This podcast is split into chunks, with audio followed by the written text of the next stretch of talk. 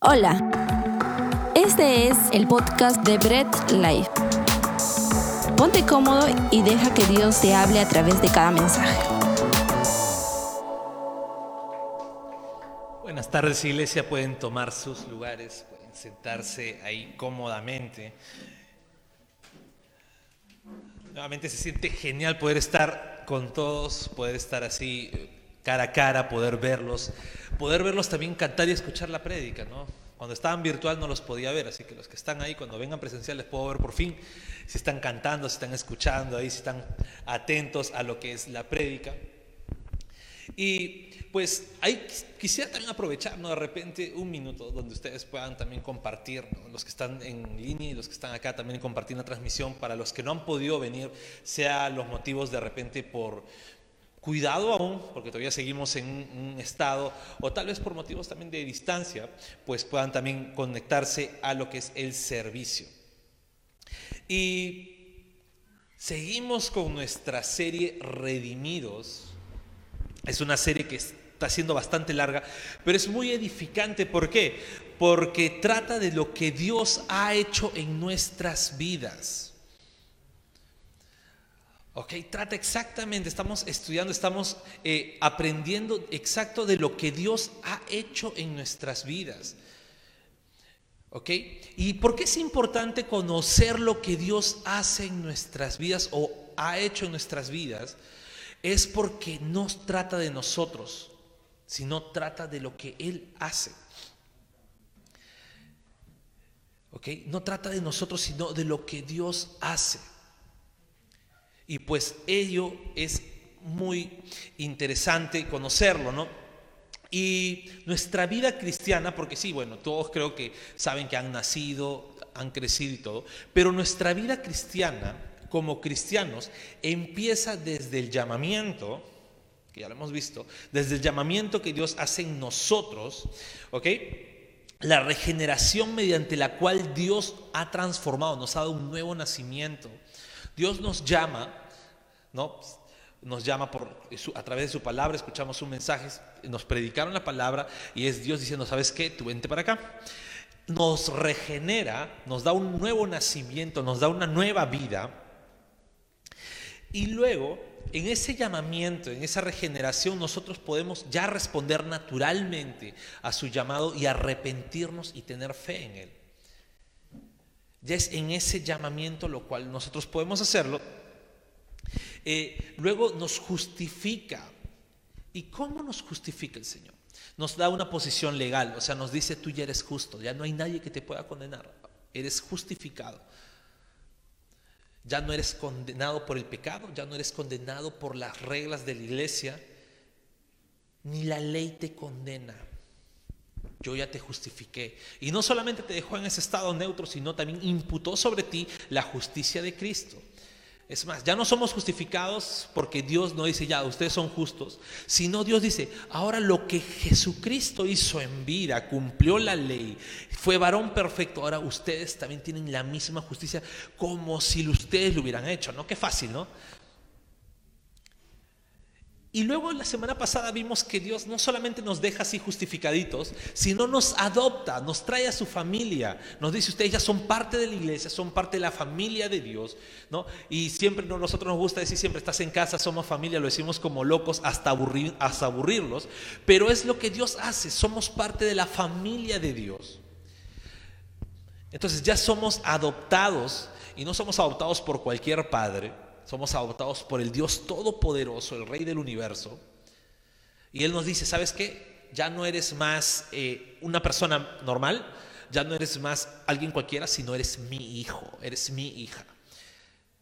Hasta ahí hemos estado viendo, pero en todo este proceso, lo que hemos visto, lo que hemos aprendido, es lo que Dios Todopoderoso ha hecho porque incluso alguno podría decir, ah, ya, pero yo soy el que se ha arrepentido, yo soy el que ha tenido la fe. Sí, pero si el Señor no te hubiera regenerado, no te hubiera dado un nuevo nacimiento, tú no podrías haber tomado naturalmente ello. Incluso tu arrepentimiento, tu fe, es un regalo de Dios. Hasta ahí hemos estado viendo. Ahora, eh, vamos a ver hoy día lo que tiene que ver con la santificación. Y la santificación, ya también nosotros tomamos parte de ese labor con Dios. No solamente es labor de nosotros, sino juntamente con Dios nos santificamos. Juntamente con el Señor estamos siendo nos santifica. Pero vamos a ver algunas diferencias para no para no confundirnos. Algunas diferencias entre justificación y entre santificación. La justificación es la posición legal, o sea, Dios te declara inocente. Ya no te declara condenado, ya no te dice, sabes que mereces el infierno, sino eres inocente. Eres inocente y por Cristo es como si hubieras hecho todo correcto, no hubieras pecado nunca. La santificación es tu condición interna. No es lo que como Dios te, te pone y cataloga, sino es cómo tú estás internamente. Lo que tú eres en, el interior, tu forma de actuar. La santificación es una sola vez y para siempre. Pero la justificación es una sola vez y para siempre. No es que Dios te dice, te justifiqué y ya volviste a ser pecador. Ay, de nuevo eres condenado. Ay, Dios mío, ya eh, te justifico de nuevo. ¿No? Y parece un juego, ¿no? Justificado. No, no es eso. Dios te justifica una vez y para siempre. Una vez te dice, te declara hijo, te declara inocente y eres inocente forever. La santificación continúa durante toda tu vida. La justificación es completamente una obra de Dios. Tú no te declaras justificado por tus propios méritos. No es que, bueno, el Señor nos declara justificados hasta un cierto punto, pero luego ya nosotros hacemos, nos justificamos a nosotros mismos. No, es completamente una obra de Dios. Y la santificación si nosotros cooperamos en nuestra santificación. Nosotros ponemos, no es que hagamos la santificación, es obra de nosotros por completo, pero nosotros sí cooperamos en nuestra santificación. La justificación es perfecta en esta vida. Si tú eres justificado, esa justificación es perfecta porque Dios solamente hace cosas perfectas. La santificación no es perfecta en esta vida. ¿Por qué? Por lo mismo que nosotros cooperamos. Al nosotros ser imperfectos aún, nuestra santificación no es perfecta en esta vida. Siempre hay fallas, tropiezos a lo largo. La justificación es igual para todos los cristianos. No hay un cristiano más justificado que el otro. No es que Wendy de repente aquí le dice a su esposo Mario, ¿sabes qué Mario? Yo soy más justificada que tú. Ni Margarita Carlitos le dice, ¿sabes qué Carlitos? Yo soy más justificada que tú. Ni podría decir... Eh, Nesh no le podría decir a nuestra madre, mi hermana, eh, ¿sabes qué mamá? Tú eres más justificada que yo. No, no, la justificación es igual para todos los cristianos. La santificación hay más en unos que en otros. Hay algunos hermanos que se santifican más que otros.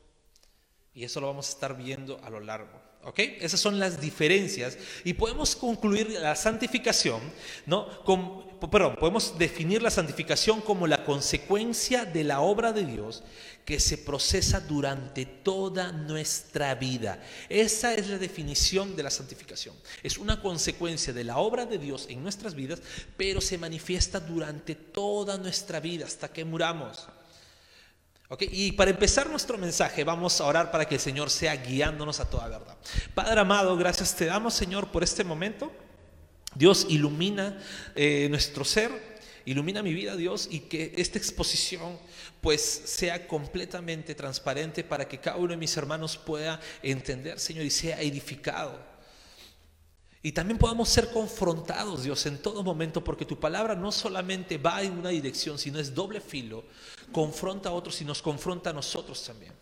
Te damos a ti toda la gloria, en el nombre de Jesús. Amén. Y vamos a ver una primera parte, que son tres etapas en la santificación. ¿Ok? Tres etapas. Y la santificación tiene un comienzo en la regeneración.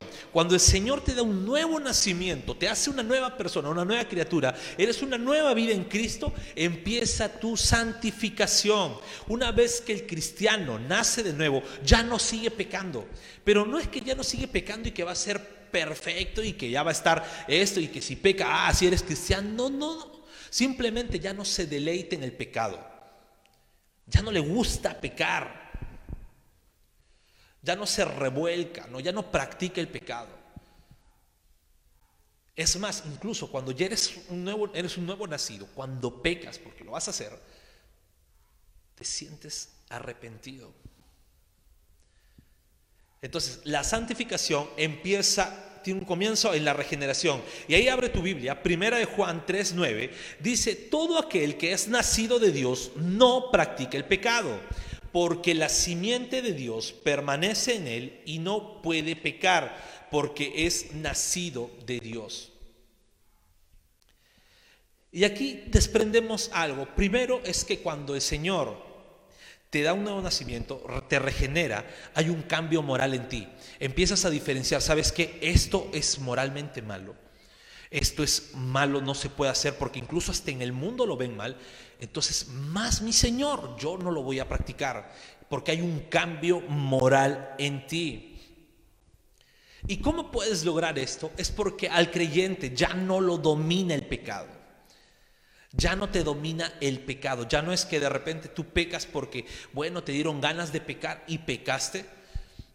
Y tú dices, y peco con ganas. No, ya no, porque ya no te domina el pecado. El creyente ya no, ya no le domina el pecado. Es libre del pecado. Es muerto al pecado, como dice la palabra. En pocas palabras, no le gusta pecar. Si ves a uno que dice ser cristiano y le gusta pecar, pues confróntalo con la palabra. Porque al cristiano transformado por Dios ya no le gusta pecar. Cada vez que le falla a Dios siente como una estocada en su corazón diciendo, ¿qué he hecho? Y no tiene la reacción de Adán que dijo, bueno Señor, tú pusiste esa cosa en mi camino. O tú pusiste eso en mi camino. No, sino tiene una reacción de David que dice, Dios mío, he pecado contra ti. Pero crea diariamente en mí un corazón limpio, así como dice Salmo 51. Entonces, al creyente no le gusta eh, pecar. Y aunque sí, cuando un creyente es regenerado, pues eh, no degenerado, eh, regenerado, eh, no le gusta pecar, en su regeneración, en su nuevo nacimiento, hay un rompimiento con el pecado. Un creyente nunca en su vida debería decir, estoy completamente libre de pecar. Como cristianos no podemos tener esa actitud orgullosa de decir, yo ya no, ya no peco, eso es para los débiles, ¿no? O eso es para los nuevecitos, los nuevecitos pecan, yo ya tengo tantos años en cristianismo, yo ya no peco ya. Estaríamos haciendo mentiroso a Dios. En la Biblia dice que no hay justo ni a uno. Entonces, el, creyente nunca debería subirse en orgullo y decir, yo estoy libre de pecar. Pero tampoco puede decir el extremo contrario. ¿Y cuál es el extremo contrario? El extremo contrario es decir, este pecado me ha derrotado ya no puedo, no, siempre voy a luchar, no, ya no, ni siquiera para qué luchar, siempre voy a ser así. Un creyente no se puede dar por vencido. No es que ya el Señor me conoce, no he dicho de las abuelitas, ¿no? Señor ya conoce mi boca. Señor ya conoce mi reacción. Ya el Señor ya sabe cómo soy, ya no me puede cambiar. O sea, no podemos decir eso. El pecado no nos puede vencer. Sí, vamos, tenemos que luchar, vamos a batallar toda nuestra vida Vamos incluso a, tener nuestras batallas más fuertes, como le digo, algunos más que otros, pero el pecado no nos puede vencer porque somos vencedores en Cristo. Entonces no podemos decir que el pecado nos ha derrotado. Y si lees tu Biblia en Romanos 6, del 16 al 18, dice, ¿acaso no saben ustedes que cuando se entregan a alguien para obedecerlo son esclavos de aquel a quien obedecen? Claro que lo son, ya sea del pecado que lleva a la muerte o de la obediencia que lleva a la justicia. Pero gracias a Dios que aunque antes eran esclavos del pecado, ya se han sometido de corazón a la enseñanza que les fue transmitida. En efecto, habiendo sido liberados del pecado, ahora son ustedes esclavos de la justicia. Aquí Pablo está haciendo una, analogía muy hermosa. ¿Por qué? Cuando nosotros nos volvemos esclavos de alguien, o vamos a decir algo, cuando nosotros entramos a un trabajo, somos dependientes de nuestro jefe. Por eso viva la independencia. Pero cuando entramos a trabajar dependientes de alguien, somos prácticamente como pequeños esclavos. Ya no existe la palabra esclavitud. ¿Ok? Pero estamos dependiendo de nuestro jefe, de lo que nos diga, de lo que nos ordene, de lo que nos guíe. Creo que ninguna persona que trabaje para otra pues va a pararle el pecho a su jefe y va a decirle, ¿sabes que tú no me mandas a mí? ¿Quién te has creído tú? A mí no me vas a venir a humillar. Eso no le podemos decir a nuestro jefe, porque nos sometemos a nuestro jefe. Estamos sometidos a nuestro jefe. Podemos tener diferencias, pero sabemos que siempre vamos a estar sometidos a él, al menos cuando dure nuestro trabajo. Y Pablo hace esta analogía porque nos dice a quién estás esclavizándote al pecado, ya no puedes ser esclavo del pecado. Porque si fueras esclavo del pecado, obedecerías al pecado.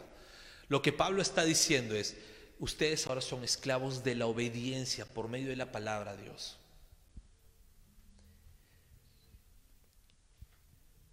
Y nosotros debemos someternos a lo que nos dice la palabra de Dios. Es por ello, el pecado no nos puede vencer porque somos esclavos de la obediencia. ¿Ok? Una segunda etapa de la santificación es que la santificación va aumentando a lo largo de nuestra vida. Hemos visto que empieza en la regeneración, pero la segunda etapa es que va aumentando a lo largo de nuestra vida, ¿no? Y esto se le podemos decir que es un camino de perseverancia. O como lo diría, ¿no? Juan Calvino, un gran reformador, gran teólogo reformador, la perseverancia de los santos, una de las doctrinas de la gracia. ¿Qué quiere decir esta doctrina? Que un hijo de Dios persevere en los caminos de Dios, no se queda tal cual. Hay un eslogan muy famoso en muchas iglesias grandes que dicen, ven tal como eres. Y es bello, porque sí, el Señor nos admite tal como eres, pero sería más completo si dijera ese eslogan, ven tal como eres, que aquí te transforma el Señor, no te deje igual. ¿Por qué? Porque el Señor no deja a sus hijos tal cuales, nos va disciplinando. Ya hemos visto la semana pasada, los que somos sus hijos, uno de, las, de los privilegios que tenemos es que nos disciplina como Padre que nos ama, no nos deja igual, nos perfecciona. Y a eso se le llama perseverancia. Filipenses 3, del 12 al 13, dice, no es que ya haya conseguido todo o que ya sea perfecto, sin embargo sigo adelante, esperando alcanzar aquello para lo cual Cristo Jesús me alcanzó a mí. Hermanos, no pienso que yo mismo lo haya logrado ya, más bien, una cosa hago, olvidando lo que me queda atrás y esforzándome por alcanzar lo que está adelante. Este es el apóstol Pablo hablando. Y el apóstol Pablo no dice, ¿sabes qué? Yo ya soy varón perfecto. ¿Sabes quién soy yo? Soy, soy Pablo. Soy el apóstol. ¿Tú qué me vas a decir a mí? Cualquier parecido con las realidades de ahora es pura coincidencia. Pero Pablo no está diciendo eso. Yo soy el apóstol, tú no me puedes, tú eres un simple miembro, tú no me puedes decir nada a mí. Pablo dice, yo no he logrado todavía nada. Sigo en el camino, sigo perseverando, sigo escalando, sigo subiendo esa montaña y me sigo cayendo. Pero me vuelvo a parar y sigo persistiendo, busco la manera, pero persevero. No he alcanzado la meta, pero dejo lo que está atrás y me fijo en lo que está delante. Eso es lo que está diciendo Pablo. Porque la santificación va perseverando en nuestras vidas creyente, del creyente. Y una tercera etapa es que sí, la santificación se completará. Y hay dos formas de cómo se completa la, santificación. La primera es que la santificación se completa en la muerte para nuestras almas. Cuando nosotros morimos, nuestras almas por fin quedan santificadas. Porque vamos a la presencia de Dios y el Señor ahí santifica nuestras almas y dice, ¿sabes qué? Tu proceso de santificación se completó ahora.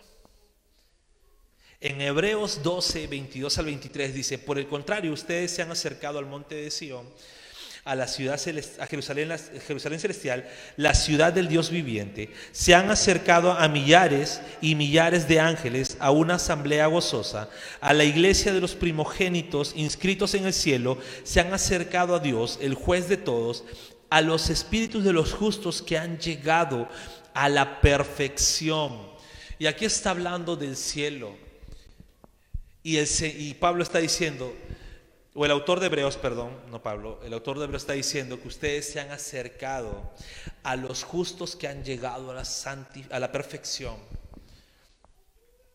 Entonces, allí, cuando el Señor nos llame a su presencia, por fin nuestras almas son completamente puras y santas. Mientras que estemos aquí, no. Pero sí se va a llegar a completar. Por eso que para un cristiano la muerte es, ganancia. ¿Por qué? Porque ya no va a batallar nunca más con el pecado. Pero oye ahí, ¿solamente nuestras almas son santificadas? O sea, esto de aquí, ¿no? Medio maltratado, ¿no? Ya por la edad, eh, se queda tal cual o se va al polvo. Eh, no, la Biblia dice que cuando el Señor regrese, nuestros cuerpos van a alcanzar perfección. En Filipenses 3, 20, 21 dice, en cambio nosotros somos ciudadanos del cielo, de donde anhelamos recibir al Salvador, el Señor Jesucristo. Él transformará nuestro cuerpo miserable para que sea como su cuerpo glorioso, mediante el poder que somete a sí mismo todas las cosas. Bien delicado, Pablo, ¿no? Nuestro cuerpo miserable, este cuerpo que se envejece, este cuerpo que se eh, araña y sangra, este cuerpo que tiene imperfecciones, va a ser perfeccionado en el día que el Señor regrese. No vamos a quedar igual, no, Él va a transformar nuestros cuerpos. Él va a, no sé cómo será, no puedo explicarlo, pero no nos vamos a quedar tal cual. El Señor va a transformar nuestros cuerpos en el día de su regreso. Y debemos saber ello. La santificación sí eh, se completará cuando nosotros partimos a la presencia de Dios para nuestras almas y cuando el Señor regrese, nuestro cuerpo será transformado en un cuerpo glorioso, así como el cuerpo glorioso de nuestro Señor Jesús. Amén. ¿Sí? En conclusión a esta primera parte, que es las tres etapas de la santificación, eh, podemos decir que la santificación nunca, nunca se completa en esta vida. Así que si alguno te quiere juzgar porque tienes aún debilidades y aún errores, pues no te sientas mal, tú sigue perseverando, porque todavía estás en esa etapa que vas a perseverar. No te deja ahí el Señor, por eso se persevera, pero aún tu santificación no está completa. Primero Juan 1.8 dice, si afirmamos que no tenemos pecado, nos engañamos a nosotros mismos y no tenemos la verdad. ¿Por qué? Porque aún estamos en esa escalada de la santificación. Y una segunda parte de lo que es la santificación es que Dios y el hombre cooperan en la santificación. Y vamos a ver primero lo que hace Dios en la santificación. Lo que hace Dios a la santificación es que nos hace disciplinados como hijos que somos. Dios nos hace desear su voluntad. Por eso cuando somos regenerados empieza nuestra santificación y ahí pues el Padre nos hace que nosotros anhelemos buscar su voluntad. Por eso estamos en su palabra eh, haciendo nuestros devocionales, por eso estamos escuchando mensajes y diciendo, wow, estoy fallando esto, tengo que disciplinarme más, tengo que obedecer más al Señor, estoy de acuerdo buscando siempre la voluntad de Dios y Dios mismo es quien nos capacita para poder cumplir ese proceso de santificación. Filipenses 2.13 nos dice, pues Dios es quien produce en ustedes tanto el querer como el hacer para que se cumpla su buena voluntad. No es que tú quieras de un momento a otro ser santito, es Dios poniéndote el querer como el hacer. Es Dios poniendo en tu corazón, ¿sabes qué? Vas a cumplir mi voluntad.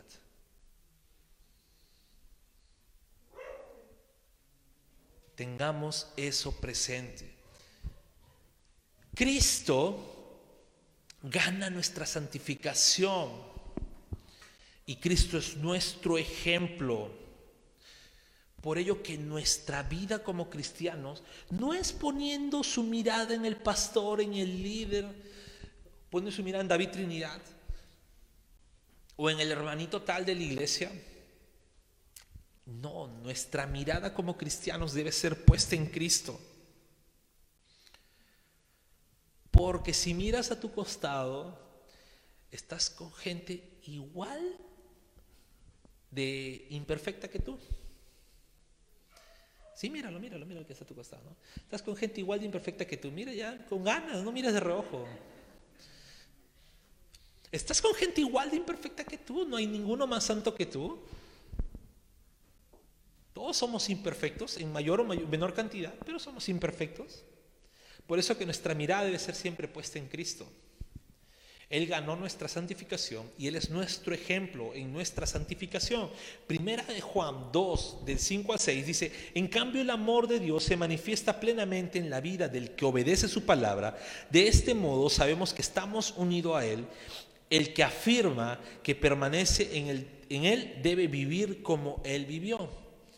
Si yo afirmo que permanezco en el Señor, o sea, si yo afirmo que soy cristiano, debo buscar vivir la vida que Cristo vivió. No poner mi mirada en otra persona. Si yo pongo mi mirada en alguien que no es Cristo, voy a salir herido.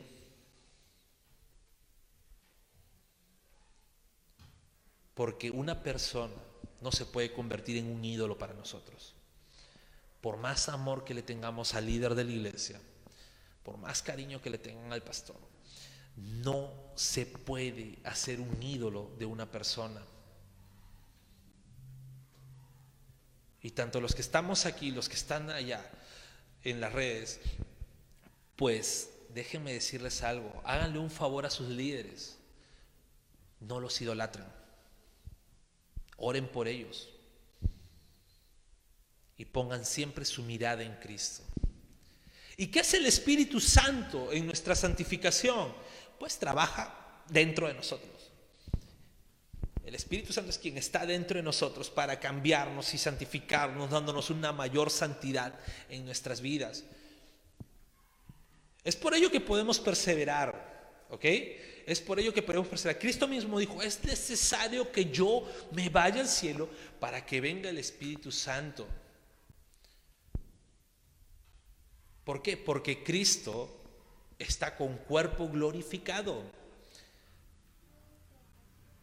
Y cuando ascendió al cielo no era omnipresente, no estaba en todo lugar. El Espíritu Santo está en todo lugar, el Padre está en todo lugar. Siendo Dios está en todo lugar. Y Él trabaja en nosotros a diario. Según de Tesalonicenses 2.13 dice, nosotros en cambio siempre debemos dar gracias a Dios por ustedes, hermanos amados por el Señor, porque desde el principio Dios los escogió para ser salvos mediante la obra santificadora del Espíritu y la fe que tienen en la verdad. El Espíritu Santo es una obra santificadora en nuestras vidas, a diario. Siempre el Espíritu Santo está en nuestras vidas y nos lleva a toda verdad. Y ahora vamos a lo que nosotros, ¿no? ¿Qué hacemos nosotros en nuestra santificación? ¿Qué es lo que pasa con nosotros? Nuestro papel en la santificación. tenemos un papel pasivo. ¿Y cuál es ese papel pasivo? Es que dependemos de Dios para nuestra santificación. Dependemos de Dios para nuestra santificación. No, dependemos de nosotros, sino de Dios mismo. Es Dios quien nos, nos da nuestra santificación. Y tenemos un papel activo, es que nosotros buscamos santificarnos, buscamos la santificación. Y voy a leer la segunda parte de Romanos 8:13, para no alargarla. Dice, si por medio del Espíritu dan muerte a los malos hábitos del cuerpo, vivirán. Si por medio del Espíritu dan muerte a los malos hábitos del cuerpo, vivirán. Y aquí está hablando de las dos cosas que nosotros hacemos. Primero es por medio del Espíritu, o sea, nuestra parte pasiva, dándole la libertad a Dios. Pero ¿qué hacemos por medio del Espíritu? Nosotros damos muerte a los malos hábitos del cuerpo. ¿Esto qué hace? Esto hace que nosotros no nos no, creamos que podemos hacer eh, perfectos en nuestras propias fuerzas. ¿Esto qué hace? Que nosotros siempre que busquemos cambiar un mal hábito en nuestras vidas, primero doblemos rodillas y pidámosle a Dios, ¿sabes qué? Señor, tengo esta debilidad y solo no puedo.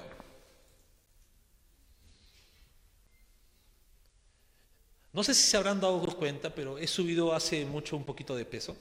Creo que no se han dado cuenta, ¿no? Y hay algo que es muy complicado y es cambiar los malos hábitos de comer. Es demasiado complicado. Lo voy a hacer, no se preocupen. Ya se viene el verano. Pero es demasiado complicado. Creo que el Señor me estado preparando en cuerpo para esta prédica.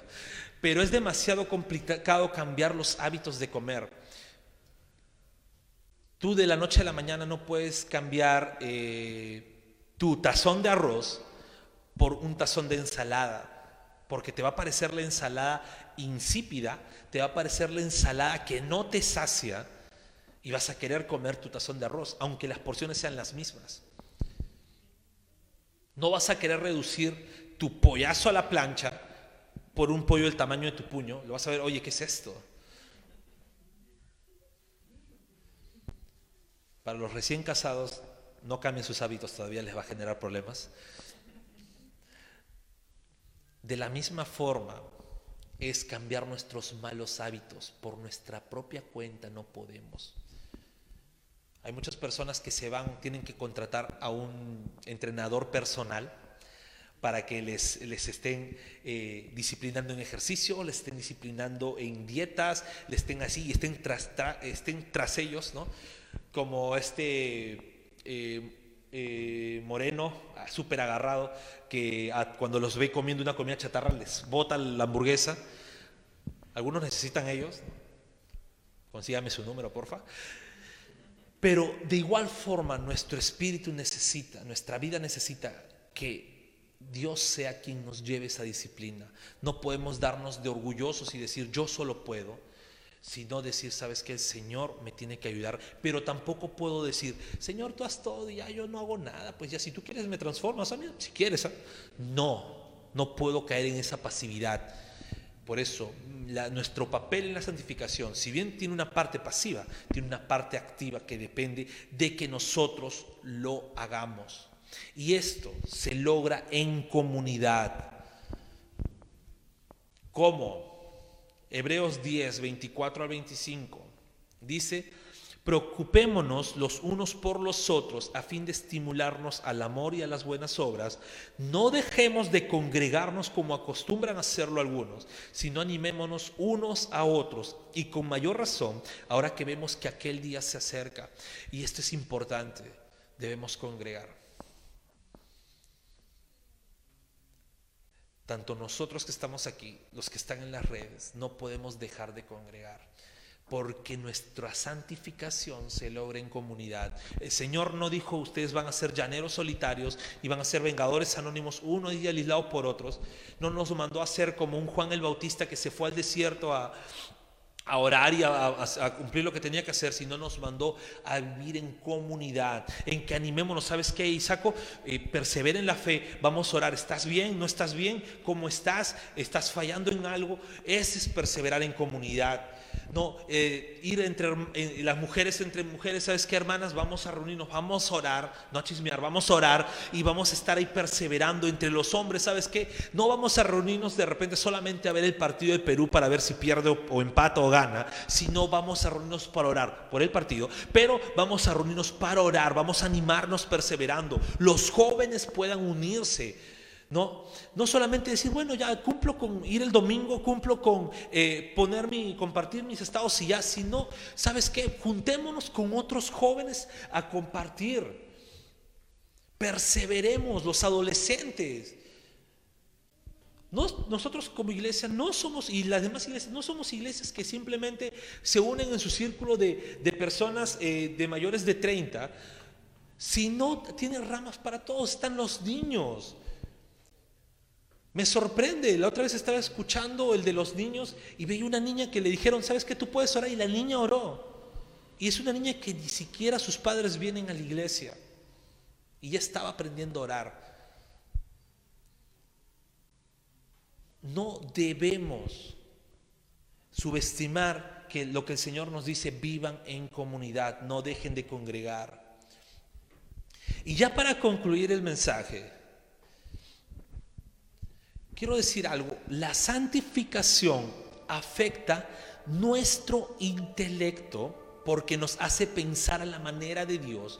No es que simplemente nos santificamos y decimos, bueno, sigo pensando de la misma forma. No, afecta nuestro intelecto. La santificación afecta a nuestras emociones.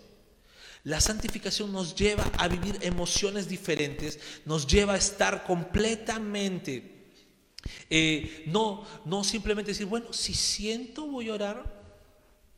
Si quiero, a ver, no, si siento voy a orar por mi hermano, si, si, si quiero, si siento, si Señor pone ese sentir en mi corazón, pues voy a amar a mi hermano. No, cambia nuestras emociones.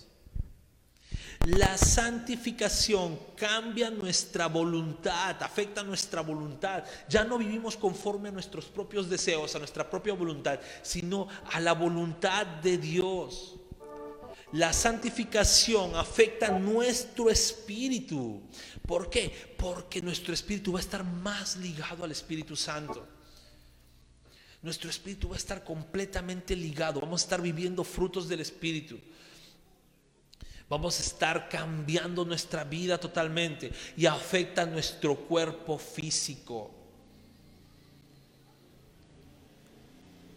Hay pecados que no solamente afectan nuestro interior, sino también nuestro cuerpo, manchan nuestro cuerpo. Y la santificación también afecta a nuestro cuerpo físico. Ahora, nosotros obedecemos a Dios y nos santificamos por amor a Dios, para tener una limpia conciencia ante Dios, para ser usados por Dios, para poder dar testimonio, recibir bendiciones en nuestra vida y ministerio, para evitar también la disciplina de Dios.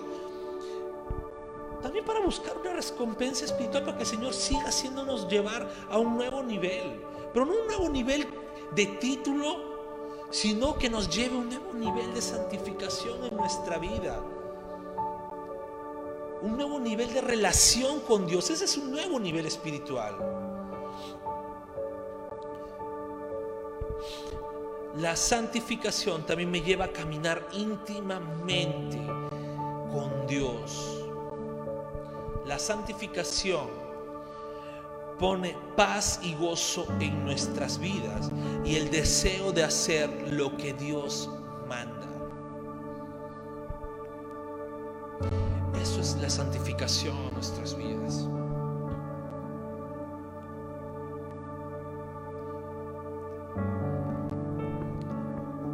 Todo el que tiene esta esperanza, una esperanza en Cristo, se purifica a sí mismo como así como Cristo es puro.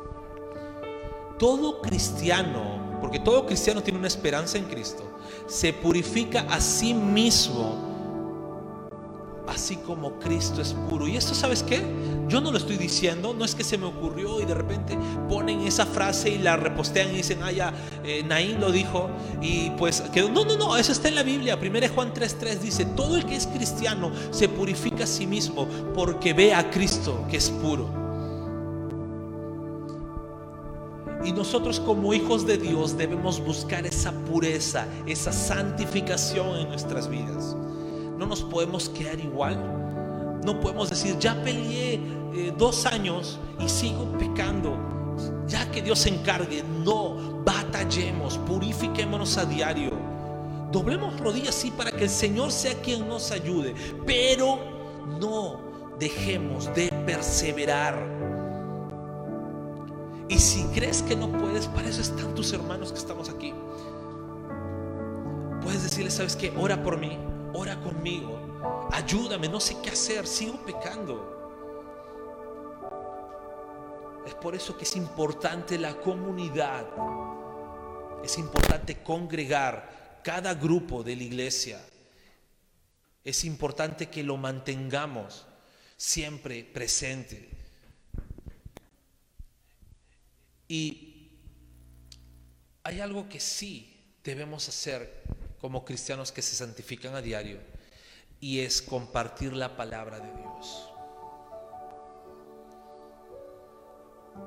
Debemos compartir la palabra de Dios. Porque el mundo quiere vivir bien. Las personas en el mundo no es que quieran vivir pecando, no es que quieran vivir con problemas, no es que quieran eh, refundirse en sus pecados y pues eh, ser destruidos por sus mismos sistemas. No, ellos quieren vivir bien, no, quieren estar eh, de repente sufriendo. ¿Saben cuál es el detalle? Que ellos buscan en el lugar equivocado.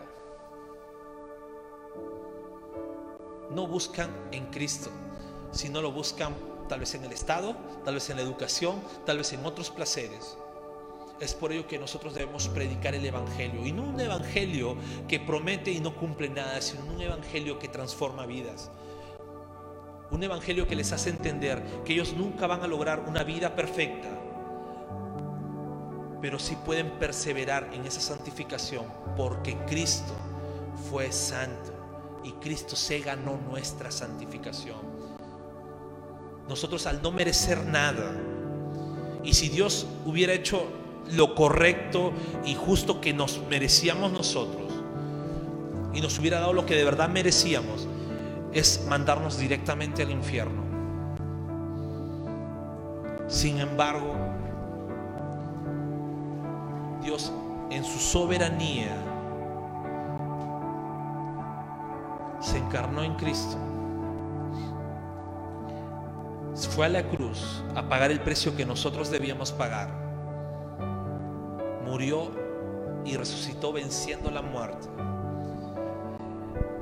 Y ese perfecto acto nos lleva a santificarnos día a día. Vamos a orar para terminar el mensaje. Dios bendito, Padre amado, te damos a ti todas las gracias, Señor. En primer lugar, porque tú permites que vivamos una vida santa, una vida pura. Tal vez no perfecta aún, pero tú haces que pongamos nuestro enfoque en ti. Tú haces que pongamos nuestra vida y nuestra carrera apuntando no al hombre, sino a ti. Y Señor, hoy te pedimos ayuda para que tú seas puliendo cada área de nuestras vidas. Y asimismo, puedas, Señor, ayudándonos a perseverar en fe y perseverar en este camino. Señor, oro por los que estamos aquí y también oro, Señor, por los que han de venir y por cada persona que escucha por primera vez este mensaje. Pues tú seas, Señor, santificando sus vidas, concediéndoles ese nuevo nacimiento y puedan ellos arrepentirse y confiar en ti. Solo a ti es la gloria, solo a ti es la honra. En el nombre de Jesús. Amén. Gracias por escuchar el mensaje de hoy y no olvides compartirlo. Síguenos en nuestras redes sociales, Instagram, arroba Bread Life Family, Facebook Bread Life.